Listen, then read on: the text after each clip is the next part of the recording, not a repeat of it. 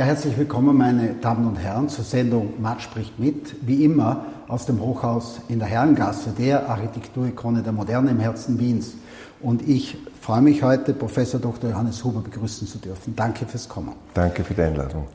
Ja, wie immer am Beginn kurz die Vorstellung des Gastes. Äh, Professor Huber studierte Medizin und katholische Theologie.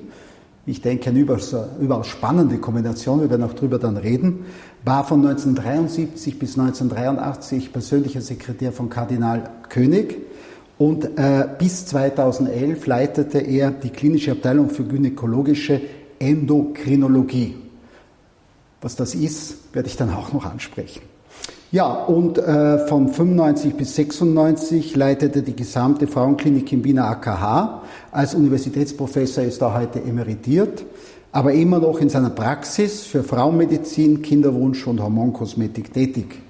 So, und natürlich vielfacher Buchautor. Ich habe nur einige Titel äh, hier herausgeschrieben. Das Ende des Alterns. Es existiert der holistische Mensch, woher wir kommen, wer wir sind, wohin wir gehen. Wunderwerk Frau, die Anatomie des Schicksals. Also sehr spannende und sehr vielseitige Tätigkeit als Autor. Ja, und viele Jahre auch Vorsitzender der österreichischen Bioethikkommission und Mitglied des obersten Sanitätsrates. Was ich auch noch interessant gefunden habe, ich gesehen, dass Sie mit Uli Merkel, dem damaligen Manager mhm. von Karajan, ja. Mozarts Gründungsmesse sozusagen vorbereitet haben mit Karajan, äh, und zwar anlässlich des Pontifikalamtes, das Papst Johannes mhm. Paul II. in Wien gegeben hat. Ja, äh, in ihrem Büro, auch das habe ich nachgelesen, soll es ein Gemälde geben von Leopold I. und Kaiserin Maria Theresia. Und Maria Theresia ist ja bekannt auch für viele Kinder. Mhm. Ein Bild, das offenkundig auch mit ihrem Beruf zu tun hat. Ich habe gelesen, dass sie als auch als Hormonpapst gelten, aber die Frage ist vielleicht eine andere. Äh, damals äh, hatten die Leute ja noch so viele Kinder. Warum ist heute so schwer, Kinder zu bekommen? Das hat viele Ursachen. Eine Ursache ist zweifellos darin, dass es nicht leicht ist und auch nicht, leicht, nicht viel leichter geworden ist, Kinder aufzuziehen. Mhm. Kinder sind eine große Verpflichtung, die grenzen das Leben ein, sie verkürzen möglicherweise am Anfang den Urlaub. Also das ist einer der Gründe, warum die Kinderfreudigkeit abgenommen hat. Der zweite und wahrscheinlich wichtigere Grund besteht darin, dass man heute im Unterschied zu Maria Theresia es regulieren kann. Die Frau ja. kann es selbst in die Hand nehmen und kann entscheiden, wie viele Kinder sie haben möchte. Aber zu Ihnen kommen die Frauen ja, weil sie unbedingt Kinder bekommen wollen. Das ist richtig. Äh, interessanterweise nimmt leider das Problem zu, dass äh, Ehepaare keine Kinder bekommen können, wobei das Problem sich eher zu den Männern verlagert. Nicht? Mhm. Also früher war es hauptsächlich die Frau, ja. die, bei der die Ursache zu finden war für die Kinderlosigkeit. Heute ist es mehr als die Hälfte ist es bei den Männern. Die Männer sind leider auch nicht mehr das, was sie früher waren. Sie sind äh, vorwiegend, also als im Bereich Reproduktionsmedizin, Gynäkologie, interdisziplinäre Gynäkologie ja. und Endokrinologie tätig. Was ist Endokrinologie? Die Lehre von den Hormonen. Mhm. Es gibt zwei Telefon- Systeme in unserem Körper, mhm. zwei Kommunikationssysteme. Das eine ist mit den Nerven, das ist so quasi die Telefonleitung, und das mhm. andere ist Wireless, nicht? Mhm. Und das Hormonsystem ist das Wireless-System. Mhm. Mit Hormonen, also ohne dass man eine Leitung braucht, wird dem Gehirn gesagt, was gerade der Eierstock macht. Und da helfen Sie? Äh, wenn es gestört ist. Es ist natürlich ja. ein hochsensibles System, ja. nicht? Also bei der Frau viel, viel mehr als beim Mann. Mhm. Das Hormonsystem des Mannes ist relativ simpel, nicht? Da kommt das Testosteron raus aus dem Boden, so wie das Wasser aus dem Gartenschlauch, nicht? Bei der Frau sind es drei Systeme, die sich in, mhm. untereinander abtasten, mhm. nicht? Die fluktuieren. Also eine, eine sehr teure Schweizer Markenuhr, während das Hormonsystem mhm. des Mannes so ein billiges Watch ist. Ich habe eine Frage, die Ihnen sicher schon oft gestellt worden ist, ist natürlich die Frage nach ihren beiden quasi Berufen oder Berufungen. Einerseits Gynäkologe, andererseits Theologe. Da steht Wissenschaft und Glaube nebeneinander. Das klingt eigentlich wie ein Widerspruch, nicht? Das eine Metier ist, ist man zuständig fürs Leben quasi vor dem Tode, beim anderen eher für das Leben nach dem Tode. Äh, wie lässt sich das vereinbaren? Auch berufliche Notwendigkeiten im Hinblick auf äh, moralische, christlich-moralische Vorstellungen? Naja, da gäbe es viele Antworten drauf und da hm. könnte man abendfüllend darüber ja. diskutieren. Nicht? Eine Antwort besteht zweifellos darin, dass die Medizin oft Menschen an das Ende ihres Lebens begleiten muss und dann natürlich berechtigterweise die Frage auftaucht, nicht, weil das jetzt alles umsonst, was kommt etc. Also bis zu einem gewissen Grad sorgt sich der Arzt nicht nur um den Körper, sondern auch um die Seele, also mhm. Seelsorger im weitesten Sinn des Wortes. Mhm. Das andere ist, dass äh, uns äh, die moderne Physik ja heute zeigt, dass die Trennung zwischen Diesseits und Jenseits wahrscheinlich nur eine Vorstellung unseres Gehirns ist. Nicht der letzte Brief, den Albert Einstein an die Angehörigen seines besten Freundes Bessot geschrieben hat, ja. der ein Monat vor ihm gestorben ist, war sein bester Freund, geht in etwa so, jetzt ist er auch, mein Freund, mir vorausgegangen aus dieser sonderbaren Welt, aber eigentlich ist es gar nicht so sonderbar, denn die Trennung zwischen Vergangenheit und Gegenwart ist nur ein Konstrukt unseres Gehirnes. Die Zeit die gibt es nicht. Sie vergeht zwar sehr schnell, aber in Wirklichkeit vergibt es sie gar nicht. Das heißt, Sie haben nie an diesem vielleicht gar nicht so großen Widerspruch gelitten. Wenn Sie sich die großen Wissenschaftler anschauen, auch die Physiker, nicht äh, des ausgehenden Mittelalters, der neuen, der Neuzeit, Leibniz, Newton, nicht, das waren alles gläubige Menschen. Die waren zutiefst religiös und äh, haben sich bemüht, den Schöpfungsgedanken zu durchschauen. Und dann erst, also im 19. Jahrhundert, ist der Neodarwinismus erschienen, nicht, mhm. ist äh, der Neo-Newton ist äh, der die neue Interpretation Newtons erschienen, wo man mehr oder weniger versucht hat, einen Weltenbaumeister zu exkludieren und als dumm darzustellen. Aber auch, äh, auch Darwin war eigentlich ein Pastorensohn, nicht? Und war ein Lamarckist, der wollte ja nicht die Zufälligkeit der Schöpfung demonstrieren. Das hat man dann daraus gemacht. Also man muss schon unterscheiden zwischen den Wissenschaftlern und zwischen dem, was dann von Sekundärquellen aus der Wissenschaft gemacht mhm. wird. Äh, ist neulich ein Buch in die Hand gefallen, das hieß Woran glaubt, wer nicht glaubt. Äh, da geht es um einen spannenden Diskurs vom Philosophen Umberto Eco mhm. mit Carl, Carlo Maria Martini, dem damaligen ja. Kardinal von ja. Mailand. Und es geht auch um das Thema Hoffnung. Welche Rolle spielt Hoffnung in der Medizin? Die Hoffnung ist äh, ein großer Aspekt. Äh, selbst bei der Placebo-Wirkung denkt mhm. man an das Prinzip Hoffnung. Die grundsätzliche Frage ist natürlich nur die, wenn man äh, tatsächlich hofft, dass wir Teil eines großen Ganzen sind und dass äh, der Tod nur das Wechseln äh, des Raums wäre, dann ist die zentrale Frage sicher die, ist es intellektuell redlich, an ein Weiterleben oder an ein anderes Leben, nennen wir es lieber so, zu glauben. Und meines Erachtens nach ist es intellektuell redlich und daher ist auch die Hoffnung berechtigt. Mhm. Ähm Erinnern Sie sich an Situationen als Arzt, in denen sozusagen Glaube oder wie gesagt Hoffnung äh, überraschend geholfen haben? Also dass Patienten unter Umständen gesund wurden, mit deren Ableben sie eigentlich rechneten. Naja, es gibt da ein berühmtes äh, Beispiel vom berühmtesten Onkologen Amerikas, ja. könnte man fast sagen, der seine Memoiren geschrieben hat. Und da berichtet er, dass er als Oberarzt Dienst hatte und dann in den OP gerufen wurde von der Assistentin mhm. und die äh, machte gerade eine Appendektomie, also eine Entfernung des Blinddarms. Und während er über die äh, Schulter geschaut hat und er zuschaute, ob sie das richtig macht, sagte der Anästhesist, der Patient, der war vor 20 Jahren schon einmal da mit einem Pankreaskarzinom, eines der ja. wirklich furchtbarsten Dinge. Und damals hatte man den Bauch aufgemacht, man hat den dann gleich wieder zugemacht und er ist entlassen worden. Und eigentlich hätte man nicht damit gerechnet, dass der wiederkommt, lebendig. Mhm. Und dann nach 20 Jahren war er da.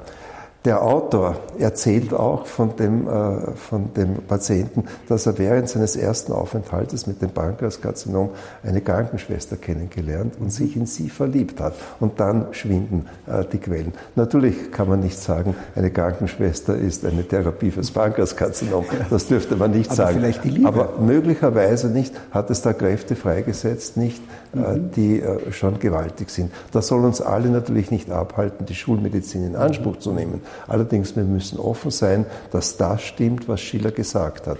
Es ist der Geist, der unseren Körper formt. Äh, können Sie ein bisschen was über Ihre Herkunft sagen? Sie stammen Sie aus einer religiösen Familie. Was hat Sie geprägt? Und ja. wie kam es vielleicht auch zu diesem doch etwas, sagen wir mal, außergewöhnlichen Berufswunsch dann und zu diesen beiden Studien? Ja, geprägt wird jeder von uns in seiner Jugend nicht und ich bin in einem relativ einfachen Elternhaus aufgewachsen. Mein Vater war Sozialdemokrat und meine Mutter ist mehr oder weniger jeden Tag in die Kirche gegangen. Und in dieser Dialektik bin ich groß geworden. Nicht? Das zieht sich dann bis in den Beruf durch. Naja, ich habe mir damals schon gedacht, wieso muss das immer ein Gegensatz sein? Mhm. Nicht? Das könnte ja eigentlich auch unter einem Hut zu bringen sein. Und interessanterweise habe ich das beim König dann erlebt. Nicht? Ja, Sie waren ja... Äh also 73 Doktor der Theologie, 75 Doktor der Medizin und waren einer der zwei persönlichen Sekretäre von Kardinal König das ist eigentlich ein Karrierejob in der Kirche, nicht? Sie richtig. können heute Kardinal sein. Ist, ist richtig, vielleicht wäre ich das auch geworden als warum Geistlicher. Ha, warum haben Sie die kirchliche Karriere dann ausgeschlagen? Naja, das war nicht intendiert. Nicht? Mhm. Äh, ich bin ja auch deswegen zum Kardinal König gerufen worden, weil er keine Priester mehr für diesen Job wollte. Die sollten Ach. in der Seelsorge sein, ah, ja. sondern er wollte Laien, absichtlich Laien ja. haben. Und mein Vorgänger war der Walter Kirchschläger, ein lieber Freund von mir. Mhm. Und äh, der wollte dann die wissenschaftliche Laufbahn am Institut für Neues Testament, wo ich auch gearbeitet habe, an, äh, ergreifen. Und dann hat er mich angerufen eines Tages und hat gesagt, sollten wir nicht den Job tauschen. Du kommst zum Kardinal König und ich gehe mhm. ans Institut für Neues Testament. Mhm. Und so ist es entstanden. Also völlig undramatisch eigentlich. Wobei er ja eine sehr faszinierende Figur war oder Persönlichkeit. Äh, können Sie vielleicht was zu seinem Charakter sagen? Vielleicht eine Anekdote, die das etwas beschreibt? Naja, er war natürlich, er war erstens einmal sehr tolerant ja. und zweitens mal extrem vernünftig und kam natürlich auch aus bäuerlichen Verhältnissen. Mhm. Und man soll das nicht unterschätzen, wie manchmal gerade dieses nicht überdrüber, sondern das Beobachten der Natur, die Natürlichkeit, die auch mit diesem Berufsstand verbunden ist, wie die einen prägt. Und er war also völlig normal, mhm. wenn ich das so sagen ja, kann. Ja und war natürlich sehr interessiert, nicht in, der Natur, in die Naturwissenschaft. Wir haben das große Seminar oder das groß, den großen Kongress mit der Bayerischen Akademie der Wissenschaften gemacht, mit Goloman und mhm. mit sehr vielen berühmten äh, Männern. Mhm. Also es, war, war eine sehr mich, spannende Zeit. Nein, es war für mich eine Schule. Sie müssen sich vorstellen, ich komme aus einem kleinen ja aus kleinen Verhältnissen und dann plötzlich fahre ich mit ihm zu den Kennedys. Man mhm. sitzt mit den Kennedys auf einem mhm. Tisch, nicht? Mhm. Also, oder zu den Nobelpreisträgern nach mhm. Lindau. Das, war, das war schon eine Schule und das war wirklich eine Prägung, das muss man sagen. Äh, Herr Professor Huber, welche Eigenschaft braucht ein guter Arzt? Äh, mir ist das nämlich eingefallen in Bezug auf die heutigen Auswahlverfahren und die Zulassungen, dass man überhaupt zum Medizinstudium kommt, was so Multiple-Choice-Tests und so weiter ja. gibt. Sind das wirklich die Eigenschaften, die man später braucht? Schauen Sie, da erzähle ich Ihnen eine nicht uninteressante ja. Anekdote. Der Bundeskanzler Kreisky ist immer um den Jahreswechsel mhm. zu Kardinal König gekommen, um ihn zu besuchen, seine Aufwartung. Also Bundeskanzlerkreis Bundeskanzler, ja. ja. Also mhm. nicht zu Weihnachten, nicht, mhm. um das nicht zu religiös zu veranstalten, sondern mit Jahreswechsel. Und meine Aufgabe war es, einige Jahre ihn dann in der Wollzeile zu erwarten. Da mhm. ist er mit seinem schwedischen Auto gekommen, mhm. nicht? Und ich habe ihn dann raufbegleitet. Zusammen war der Alfred Reiter, der war damals ein Kabinettchef, ja. oder der Hansi Maar, der da bei, bei Adel war, war sein Pressereferent. Und dann eines Tages bleibt der Bruno Kreisky auf dieser schönen Renaissance-Treppe, die zum Kardinal raufgehen, mhm. stehen und sagt, junger Freund, was wollen Sie einmal werden? Mhm. Und dann habe ich gesagt, na, so wie es ausschaut, werde ich Mediziner werden. Dann hat er tief Luft geholt und hat gesagt, wenn Sie Mediziner werden wollen, dann gebe ich Ihnen einen guten Rat. Dann hat er wieder 20 Sekunden Sendepause gemacht und dann hat er gesagt, da müssen Sie, und das äh, qualifiziert den Mediziner, das Gleiche machen, was einen Politiker zum guten Politiker machen.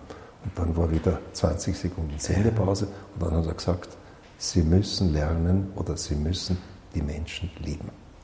Das macht den Politiker zum guten Politiker und den Arzt zum guten Arzt. Und immer wieder, muss ich Ihnen gestehen, denke ich daran, es gibt ja nicht nur schwierige mhm. Patienten, es gibt auch schwierige Ärzte, nicht? Also, und in genau. solchen Situationen denke ich mir immer, mhm. also denke an den Bruno Kreisky. Ähm, Sie sind Gynäkologe äh, und wenn Sie jetzt zurückschauen, ist doch eine geraume Zeit, äh, dass Sie diesen Beruf ausüben. Äh, was kann Medizin heute mehr? Ich sage es auch in Bezug auf, auf die, auf die äh, ich erinnere mich immer an diese äh, typischen Schlagzeilen äh, der, der, der Boulevardmedien, die geschrieben haben, der Kampf gegen den Krebs ist gewonnen oder ist in Kürze gewonnen und sie schreiben es immer noch. Sie schreiben ja. schon 50 Jahre lang. Daher schon ein bisschen die Frage, was kann Medizin heute mehr? Naja, wenn Sie sich vorstellen, dass es vor 100 Jahren noch keine Antibiotika gab, ja. nicht? Wie sind die Menschen gestorben ja, im Ersten Weltkrieg? Klar. Das war unglaublich. Mhm. Die Pestsäule erinnert mhm. uns daran, nicht? Da sind Hunderttausende Millionen Menschen elendig zugrunde gegangen. Und in Ihrem Beruf, ich meine, das ist von Kinderwunsch bis Krankheiten, Nein, da ist sicher in, auch In meinem. Beruf gibt sich, äh, ergibt sich schon sehr vieles. Mhm. Nicht? Es beginnt schon damit, dass sich Semmelweis durchgesetzt hat mhm. und man heute weiß, dass man eben mit hoher Hygiene und auch mhm. mit Sterilität an die Patienten herangehen muss. Wobei der Semmelweis, der bei uns auf unserer Klinik ja. gearbeitet hat, der ist ja beschimpft worden, das muss man dazu mhm. sagen. Der wurde ja vertrieben und mehr oder weniger als Narr dargestellt, mhm. obwohl er recht hatte. Ja. Also die Medizin ja. Muss und die Wissenschaft muss immer sehr vorsichtig sein, mhm. bevor sie Urteile fällt. Und heute sieht man im Fach der Frauenheilkunde natürlich schon etwas unglaublich Holistisches, nämlich, äh, dass es nicht nur um das Genital der Frau geht, mhm. sondern es geht um ihren Blutdruck, es geht mhm. um ihre äh, Möglichkeit, sich Dinge zu merken, es geht um die Muskelfunktion, es geht um das Körpergewicht.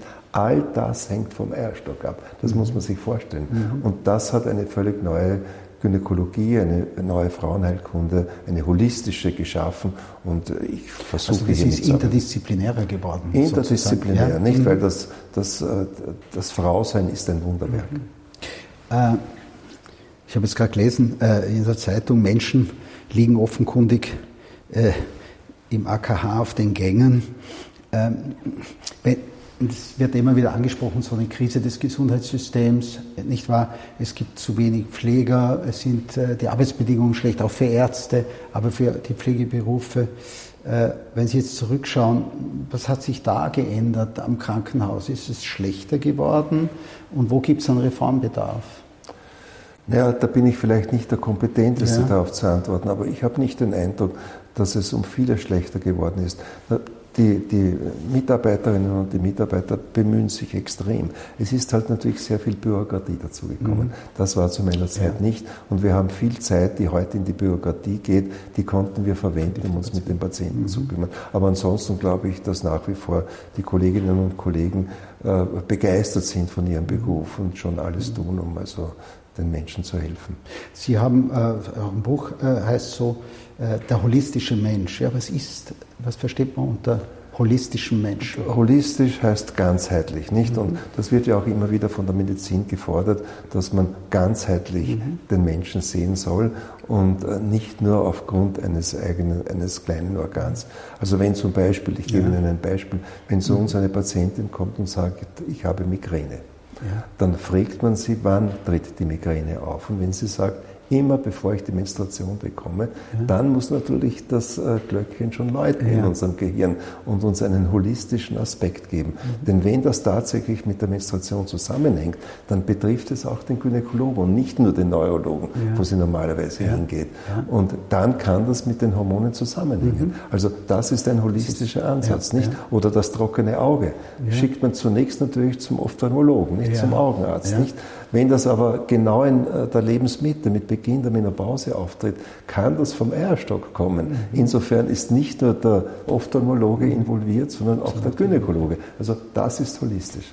Wie wirkt sich Gesellschaft, Lebensumstände, Sozialisation auf die Gene aus? Ich frage es deswegen, weil Sie in einem Text auch äh, quasi von einem Leben vor der Geburt schreiben. Kann es sein, dass sozusagen durch Vorgenerationen und durch deren Lebenswelten, Lebensumstände auch die Gesundheit einer Nachfolgegeneration mit beeinflusst wird? Das ist genau auf den Punkt getroffen. Nicht? Ja. Das geht über die sogenannte MikroRNA. Das sind ja. kleine RNA-Stücke, die im Sperma und in der Eizelle enthalten sind mhm. und die beeinflussen dann viele unserer Körperfunktionen.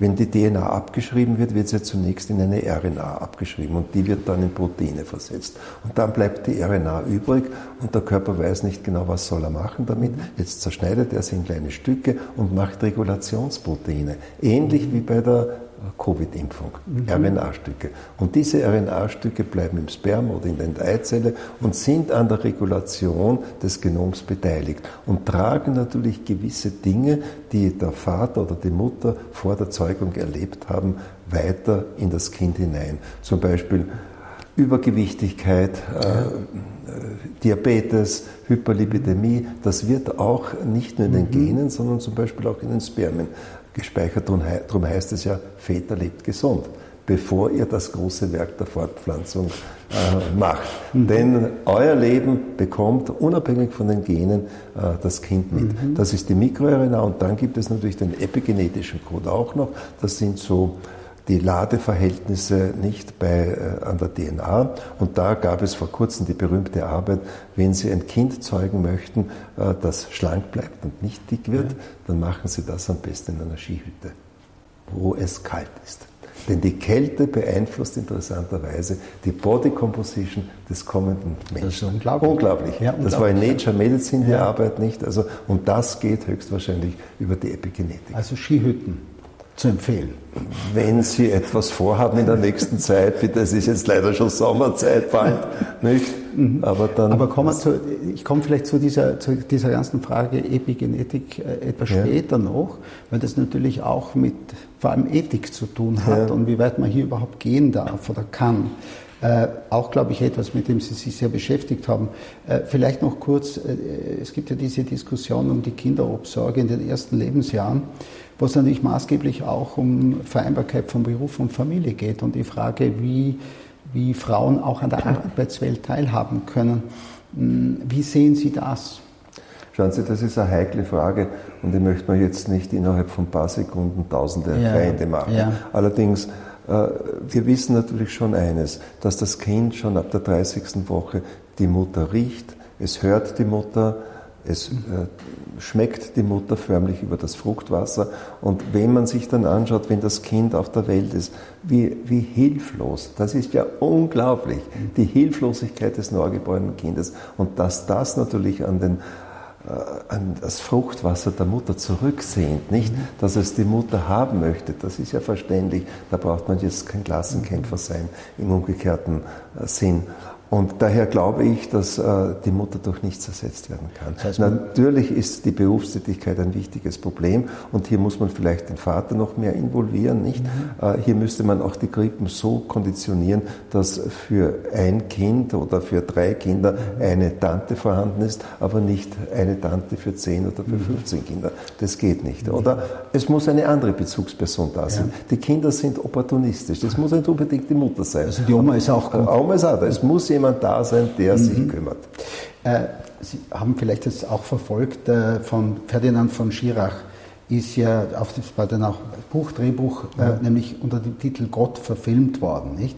Ja. Und da ist die Frage aufgeworfen worden, ob jemand, der seinem Leben ein Ende setzen will, einen Anspruch sogar darauf hat, seine Hausärztin oder den Hausarzt äh, um ein todbringendes Präparat äh, zu bitten, beziehungsweise der sogar verpflichtet ist, es ihm zu geben. Das war dann äh, fiktive Sitzung des Ethikrates, etwas dubiose Abstimmung der Zuschauer. Und eine Gruppe von Palli Palliativmedizinern und Psychologen haben das grundsätzlich kritisiert und haben gesagt, die Frage ist falsch gestellt. Nämlich nicht gibt es ein Recht auf Suizid, sondern sie lautet vielmehr gibt es einen Rechtsanspruch auf einen assistierten Suizid und die sehen das negativ. Wie sehen Sie das? Ja, leiden Weil da sieht man natürlich wieder bei der Frage auch äh, Arzt und Theologe. Ja, leiden soll niemand. Gell? Mhm. Und die Medizin kann zweifellos ja. nicht alles, aber eines kann sie schon, nämlich die Schmerzen kann sie mhm. reduzieren und erträglich machen. Das ja. kann sie. Und ich verstehe natürlich, dass Menschen so verzweifelt sind, dass sie gar nicht mehr anders wollen. Auf der anderen Seite, das große Problem, das dahinter ist, und vielleicht kennt das Chirac nicht, ja. weil er ist ja kein Arzt, ist äh, das Problem der Angehörigen. Ja. Und das, äh, wir sind alle keine Heiligen und auch die Angehörigen sind keine Heiligen, mhm. um das vielleicht einmal so ja. zu umschreiben. Ja, und der Druck, der dann oft auf Menschen entsteht, der soll nicht unterschätzt werden. Sogar der Spiegel, der ja eher ja. linksorientiert ist, ja. hat eine Coverstory darüber mhm. geschrieben. Also Stichwort Erbe und Erbschleicher. Ja. Ich möchte dieses Wort nicht in den Mund ja, nehmen, ja. aber doch das Drängen mhm. letzten mhm. Endes, doch äh, die furchtbare Situation zu beenden. Mhm. Äh, es gibt auch eine Diskussion um Patientenverfügungen und da äh, habe ich äh, eben nachgelesen, haben Sie auch Stellung bezogen, nämlich ob ein Arzt einer Frau während eines Kaiserschnittes mit starkem Blutverlust gegen ihren per Patientenverfügung geäußerten Willen eine lebensrettende Bluttransfusion verabreichen dürfe. Und da sind Sie eigentlich der Meinung, ja. Schauen Sie, der, der mhm. Arzt muss in erster Linie Leben retten. Und Natürlich müssen wir die Meinung und auch die religiöse Überzeugung respektieren, ja. das ist keine Frage. Aber ich glaube, im Judentum äh, gibt es so eine ähnliche Kasuistik und da ist die Frage, was ist alles erlaubt, um Leben zu retten? Äh, welche Bestimmungen müssen befolgt mhm. werden? Und die Antwort ist, wenn es um Tod oder Leben geht, ist alles erlaubt. Und da ist auch äh, der, der Verfügungswunsch der Frau zu sterben, wenn dann ein Kind überbleibt, leider nicht wegen einer Bluttransfusion, die nicht gegeben werden dürfte, meines Erachtens nach relativ. Ja. Aber das muss jeder für sich entscheiden. Ja. Ich möchte da kein allgemeines mhm. Urteil abfällen, aber ich würde die Frau nicht sterben lassen. Mhm. Ähm, Sie haben als Abteilungsleiter im AKH die erste und einzige Ambulanz für transsexuelle und transgender Menschen gegründet. Was waren damals Ihre Beweggründe? Ja, das haben Sie waren gut, Sie eigentlich sehr fortschrittlich. Ja, das haben Sie ja. gut recherchiert. Ja. Also wir ja. waren die ersten auf akademischem Boden im deutschsprachigen mhm. Raum und sind eigentlich auch sehr unterstützt worden, nicht sowohl von der mhm. Stadt Wien wie auch vom damaligen ärztlichen Direktor Greppler. Ja. Der Grund war relativ ein einfacher. Es sind immer mehr Menschen gekommen, die mit ihrer Geschlechtsidentität nicht äh, mhm. zurechtkamen und die Hilfe suchten. Und daher dachten wir, den Frauen oder den Männern müssen wir helfen und haben das auch gemacht, vorsichtig zunächst nicht. Und das ist in der Zwischenzeit ja schon eine richtige Bewegung geworden, wobei man natürlich sehr differenzierte Sache sehen muss. Das wollte ich ja dazu noch fragen, weil in Deutschland wird ja diskutiert oder äh, die Überlegung, äh, sozusagen äh, Jugendliche mit 14 äh, bereits derartige weitreichende Entscheidungen treffen zu lassen. Schauen Sie, da muss man, was die deutsche Politik etwas sagen, ja. obwohl ich mich immer raushalte ja. aus der Politik, was, glaube ich, zutreffend ist. Äh, dort ist, sind Damen und Herren in der Politik sind wirklich die Unbelesenen. Und ja. die Unbelesenen sind dort im Vormarsch. Mhm. Also die deutsche Regierungsmannschaft, mit Ausnahme des Bundeskanzlers, meine persönliche Meinung, und ich darf das auch wohl sagen, ist nicht herzeigewürdig. Denn wenn man sich überlegt, und ich sage Ihnen etwas. Was zu diesem Thema, ja wenn man sich überlegt, dass die eingesetzten Pubertätsblocker Meningiome hervorrufen, dass in keinem einzigen Wort das äh, erwähnt wird. Was sind Meningiome? Meningiome sind, äh, sind Tumore im Tum Gehirn. Im Gehirn. Alle Antiandrogene mhm. können Tumore im Gehirn hervorrufen, das mhm. heißt Meningiome, nicht? Mhm, ja. Dann muss man zumindest die Menschen aufklären darüber, wenn man die Pubertät unterbricht. Wenn man ein Leben lang gegengeschlechtliche Hormone anwendet, dann ja. muss man auch überlegen, erstens einmal, das ist ein Geschäftsmodell, das kostet sehr viel, ja. da ist, sind manche Firmen nicht uninteressiert mhm. daran und zweitens hat das natürlich auch Nebenwirkungen. Mhm. Wenn Sie sich anschauen, welche, äh, welche Hysterie erweckt es mitunter, dass man nur zwei zwei, drei Jahren Frauen im Wechsel, weil sie furchtbare Beschwerden haben, ein Östrogen verschreibt. Nicht, als würde man die Frau töten wollen, nicht? Mhm. So hysterisch reagieren manche. Und da würde man ein ganzes Leben lang einen Menschen andersgeschlechtliche Hormone verschreiben, da muss man ja zumindest über die Nebenwirkungen auch reden. Also ich bin der Letzte, der nicht helfen möchte. Ich glaube auch, man muss helfen. Ich habe auch deswegen die Ambulanz mitbegründet. Aber das, was die deutsche Koalition manchmal macht, auf das trifft eines zu, was ein Österreicher, äh, ein österreichischer Schriftsteller gesagt hat. Wenn die Sonne niedrig ist, dann werfen auch Schatten, dann werfen auch Zwerge große Schatten. Äh, Sie waren Vorsitzende der Bioethikkommission und da geht es schon um die Frage, inwieweit der Mensch quasi in einen göttlichen Plan eingreifen darf. Nicht? Also bei Epigenetik, ist ja, glaube ich, auch in Mode jetzt, da geht es ja sogar so weit, dass man sozusagen ins Genom eingreift, Dinge herausschneidet ja. und dadurch ja, das Alter stoppt. Ich glaube, Sie haben auch in dem einen Buch ja. erwähnen Sie das, da geht es um Silicon Valley, wo es so Experimente gibt, dass Leute ja. 100 werden und immer noch jung ausschauen und dann schnell altern. Inwieweit ist das legitim? Und gibt es da nicht Grenzen, die man ziehen naja, soll? Äh, das sind auch zwei äh, Pole, das ist mhm. auch differenziert zu sehen. Auf der einen Seite ist der Auftrag schon in der Genesis, macht euch die Erde untertan. Nicht? Also ja. macht etwas. Also macht, nicht? was ihr könnt. Macht, was ihr könnt. Und da gibt es keine Grenze. Nein, du Balkan, nicht? Also ja. der, der erste Schmied mhm. in der Weltgeschichte, mhm. nicht? Der das Feuer zum ersten Mal nicht dafür verwendet, dass man die Nahrung mhm. äh, besser äh, kochen kann, sondern das Feuer wird verwendet, um die Welt zu verändern. Er war der erste äh, Pyromechaniker, könnte man sagen. Nicht? Das ist die eine Seite. Auf der anderen Seite quid quid, quid agis, was immer du magst. Respice finem. Bedenke das Ende. Bedenke, was da noch rauskommt. Ja, ich meine, bei dieser Frage, genau diese, diese, also Menschen, die sozusagen jung, alt werden, das ist ja wahrscheinlich sehr teuer. Das heißt, das wäre nur wenigen vorbehalten, nicht? Das zweite ist, äh, würde, wenn es alle machen, unter Umständen zur Überbevölkerung führen, nicht wahr? Also eigentlich kein wünschenswerter Zustand wenn man das, das Ende sozusagen Das ist richtig. Und es mhm. kommt ja jetzt schon eine Bewegung, die heißt Ageismus. Mhm. Das ist eine Bewegung gegen die Alten. Also gegen die Menschen, die so alt werden wollen. Äh, was fällt da, da euch da ein, sagen die Jungen, nicht? Also ihr seid ja von Gott verlassen. Nicht Ageismus. In Ihrem Buch Es existiert schreiben Sie vom Homo sapiens sapiens. Also es scheint mir sozusagen ja ein sehr optimistischer Zugang. Die Evolution würde also nicht nur der Kopf wird größer, sondern der Mensch wird auch klüger und die Welt wird dadurch besser. Aber wenn ich jetzt die Kriege anschaue, die Gewalt, den Egoismus, den Rassismus, den wir begegnen, scheint es ja nicht so zu sein, dass mit der Größe des Kopfes sich was zum Guten wendet. Ja, das ist schon richtig. Aber die Frage, sind Sie dazu optimistisch? Sagen wir so. Das, ja, also ich neige natürlich eher zum Optimismus. Und es ist nicht ganz unberechtigt, mhm. optimistisch zu sein, wiewohl ich natürlich die Hypothek dessen, was ich jetzt angesprochen habe, schon kenne und auch perzipiere. Ja. Aber wenn man sich Wien um 1900 anschaut, nicht unmittelbar vom Ersten Weltkrieg, ja. die Intellektuellen damals, die haben den Krieg herbeigesehnt, mhm. die haben ihn herbeigerufen, ja. Äh, die Künstler, die Bildhauer, nicht? Äh, die sind freiwillig gemeldet in ja, den Krieg. Ja, richtig. So als wäre das ein Ritt in das große Glück. Heute wäre das völlig unmöglich. Mhm. Heute ist das, äh, der Krieg das, und wir sehen es ja ohne dies jetzt an einem Beispiel, wo man sagt, alles nur das nicht. Also ich glaube schon, dass da eine Evolution stattfindet stattfindet, nicht? Und wenn man sich auch überlegt, nicht, äh, wie viele Kinder heute schon geimpft sind auf der Welt, ja. wie sie Zugang zur Bildung haben, nicht?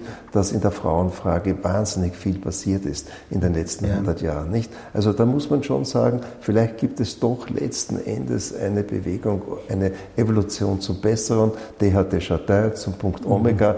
trotz aller kleiner Stiche, die man mhm. halt daneben auch noch erleiden muss. Apropos Frau, es gibt ja das Buch von Ihnen Wunderwerk Frau, warum das schwache Geschlecht das wahrhaft starke ist.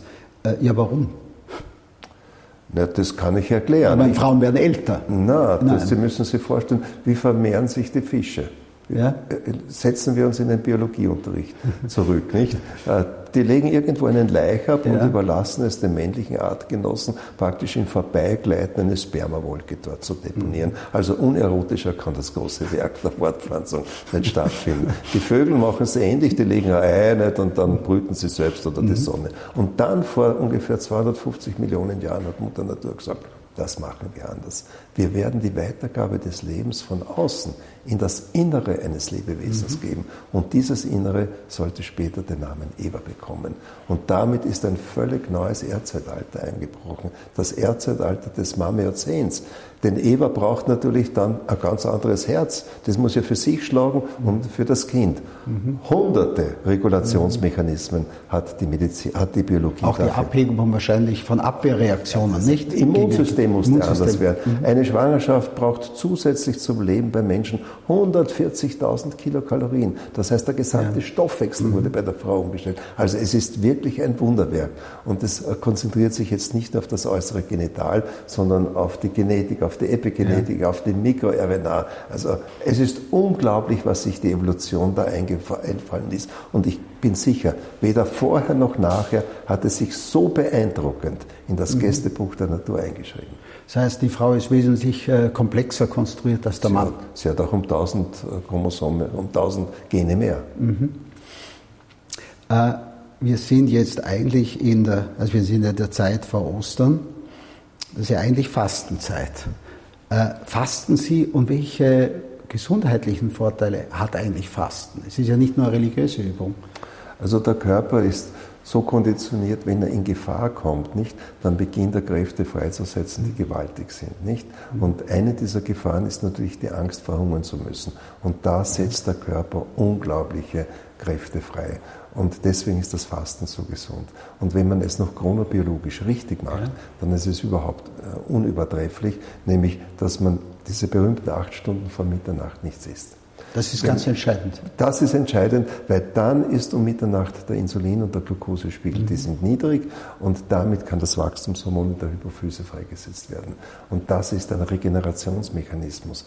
Da wird die Apoptose induziert, da ja. wird also die Rejuvenation der Zellen angeregt. Ja. Also da gibt es eine Fülle von Dingen.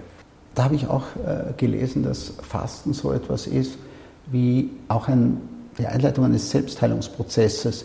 Äh, und irgendwo haben sie geschrieben, es wäre sogar gut 24 Stunden mal durchzufasten. Die Autophagie, nicht? Ja. Die Autophagie beinhaltet, dass Zellen eingefroren werden bzw. eliminiert werden, mhm. wenn sie nicht mehr in Ordnung sind. Mhm. Also es wird recycelt. Und das wird äh, durch das Fasten angeregt. Und insofern ist das Fasten tatsächlich auch man könnte fast sagen, eine Therapie, auf jeden Fall eine Prävention gegen den Herzinfarkt, mhm. gegen den Morbus Alzheimer, gegen die Neurodemenz. Also wenn man es zusammenbringt, tatsächlich längere Zeit nichts zu essen, dann hat man in unserer Gesellschaft viel mehr Vorteile.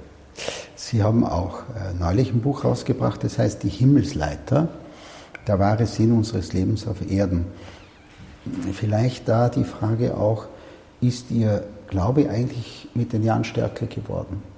Beziehungsweise ist es überhaupt eine Erfahrung, dass man, je älter man wird, dass man umso mehr dazu tendiert, den Glauben zu intensivieren? Ja, das ist ja schon biologisch vorgegeben, nicht? Mhm. Während also die Lebensmittel sich vor allem um die Reproduktion und mit dem mhm. Testosteron und mit dem Östrogen beschäftigt, nicht? dann wird das mit zunehmendem Alter weniger. Das ja. ist ja bei jedem so. Und da denkt man dann natürlich schon an die letzten Dinge zurück mhm. und damit wird man hellhöriger und sensibler. Also das ist, also das ist auch bei Ihnen äh, eingetreten. So, ja. ja. Äh, Sie sind mittlerweile, jetzt darf ich glaube ich sagen, über 70. Und sie sehen blendend aus und sind noch voll im Berufsleben oder aktiv. Schon, ja, ja. Schon, ja. Und äh, da habe ich auch gelesen, dass sie drei Anti-Aging-Regeln haben. Äh, und zwar, das eine ist klar weniger essen, mhm. ja, und dann sagen sie Bewegung und das dritte ist Meditation. Machen Sie das alles? Naja, da ist der Weg zur Hölle mit guten Vorsätzen gepflastert, auch für mich. Also das, das ist ja nicht so einfach. Naja, dadurch, dass man berufstätig ist, ist man halt äh, irgendwie begrenzt auch in ja. diesen Möglichkeiten. Das Einzige, was ich mache, ich gehe sehr viel im Leinzer Tiergarten spazieren und ja. denke nach. Also ich bin eigentlich Peripathetiker. Mhm. Und meditieren heißt unter Beim Gehen. Beim Gehen. Beim beim Gehen machen. Peripa das, ja? So wie die Peripathetiker das gemacht haben. Ja. Die haben philosophiert beim Gehen. Mhm. Ähm, vielleicht abschließend, stirbt ein gläubiger Mensch leichter? Glaube schon. Ja? Glaube schon. Und da haben Sie sicher auch Erfahrungen, was Patienten angeht. Habe ich oft gesehen. Ja? Ja, mhm. habe ich auch gesehen. Und äh, jetzt darf ich Sie fragen, was Sie noch vorhaben. Gibt es etwas, was Sie noch gerne machen würden, was Sie noch nicht gemacht haben?